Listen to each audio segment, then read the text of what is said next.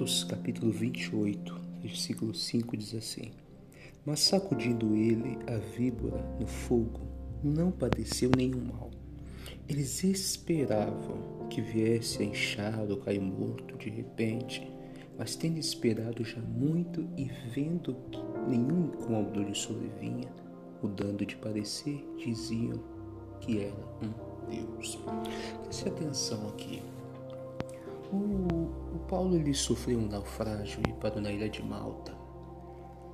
E o interessante é que ali ele colocou uns gravetos no fogo e a mão dele foi acometida por uma víbora. Ele foi lá, chacoalhou, colocou no fogo. Já estudamos essa mensagem em outro podcast. E hoje eu quero chamar atenção para outro ponto aqui do texto, que ele colocou no fogo, a víbora caiu. A Bíblia diz que os homens que estavam ali próximo ao redor ficaram olhando, esperando alguma reação, esperavam ver, vai inchar, vai cair, o que, que vai acontecer?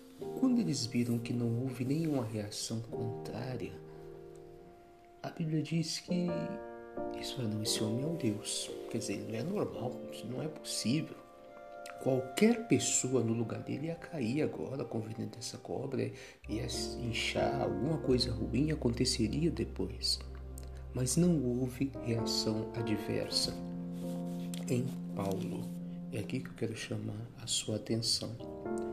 Você saiba ou não, acredite ou não, posso dizer assim também, nós somos observados constantemente, tanto aqui como no mundo espiritual. E é interessante que os homens estavam esperando uma reação adversa em Paulo. E nós também somos observados com esse intuito. Todos os fatos que acontecem, todas as propostas que recebemos, todos, todas as tentações que batem à nossa porta, elas são como testes para nós e tem pessoas que nós nem imaginamos, como eu disse, tanto no mundo espiritual como aqui ao nosso redor, que estão nos observando para ver qual a nossa reação. Eu posso garantir uma coisa para você. Dependendo da nossa reação diante desses testes, nós seremos promovidos ou reprovados, receberemos uma mancha. E se a gente olhar para a Bíblia Sagrada, nós vemos homens e mulheres de Deus que passaram coisas que foram testes. E a reação de cada um deles mostrou que ele foi promovido. E mostrou que aquele que a reação não foi boa, ele recebeu uma mancha na sua vida. Vamos pensar aqui em José. A mulher de Potifar queria de todas as maneiras dormir com José. Está lá em Gênesis 39 ela chegou a se oferecer para José. Então, alguém pode pensar, poxa, José tá com tudo, hein? Mulher do Potifar, deve ser uma mulher, vamos pensar como na época, bem cuidada, deve ser uma mulher bonita. Até que um dia ela tentou agarrar o José. A Bíblia diz que qual foi a reação de José diante da mulher de Faraó, de Potifar, perdão, uma mulher casada. O que, que ele fez? Ele fugiu. Olha para você ver essa reação. José teve até uns momentos difíceis depois, mas depois se tornou o primeiro ministro do Egito. O cara se tornou grande. Vamos pensar em Davi. E semelhante a José, teve uma mulher que estava lá no terraço, que ele viu tomando banho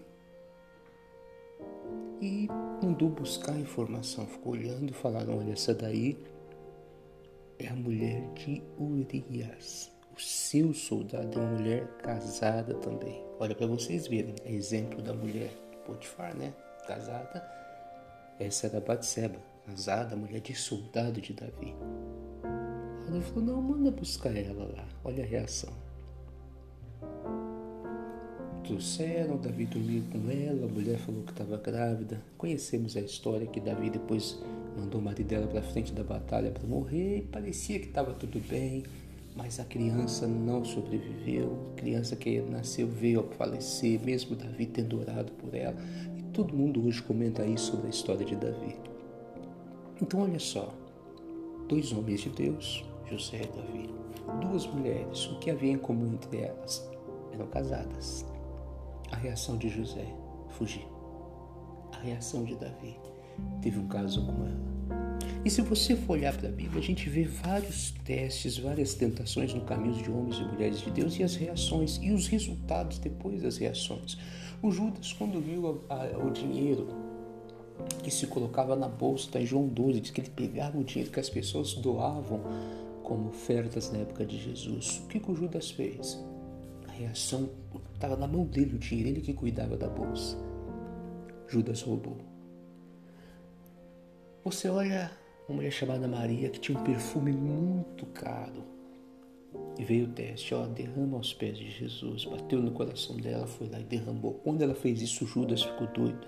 Falou: Não, mas isso aí tinha que ter vendido para dar para os pobres. Bom, é para você ver: Judas andava com Jesus, Maria também seguidora de Jesus. O teste foi sobre algo de valor. O que a Maria fez? Ela derramou aquilo para ela, não era tão importante. Ela quis derramar aos pés de Jesus. O Judas, quando tinha o valor, ele subtraía. Então nós temos que prestar atenção nos testes que estão sendo colocados no nosso caminho. As pessoas estão olhando as nossas reações. Tem gente que está observando como que você age. E eu estou falando de cristãos, nós somos de Deus. Tem gente que está olhando como que você age quando uma mulher que não é a sua é, mexe com você, tenta é, chamar a sua atenção, como que você reage? E você dizendo que é um cristão, as pessoas estão observando. As pessoas observam como que você age com o dinheiro que não é seu. Como que você age quando alguém traz uma fofoca para você? Como que você age quando as pessoas trazem uma maldade, ó, vão prejudicar aquela pessoa, um plano mal? E o que, que nós temos que fazer? Se a nossa reação for como a de José, uma reação positiva, como a de Maria, uma reação positiva e tantos outros homens de Deus, nós seremos promovidos, abençoados. E também diante dos olhos daquela pessoa, você puxa, essa pessoa verdadeiramente é o cristão. Como falaram do Paulo, esse cara aí, não, ele é diferente.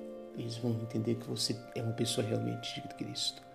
Se cairmos, receberemos uma mancha diante das pessoas. Se cairmos, seremos reprovados. Fica com essa palavra e guarda isso com você. Você está sendo observado. As pessoas estão esperando as suas reações. O mundo espiritual está esperando as suas reações para ver se você vai ser promovido ou se vai receber uma mancha na sua história. Fica com essa palavra, tá? Um forte abraço e que Deus te abençoe.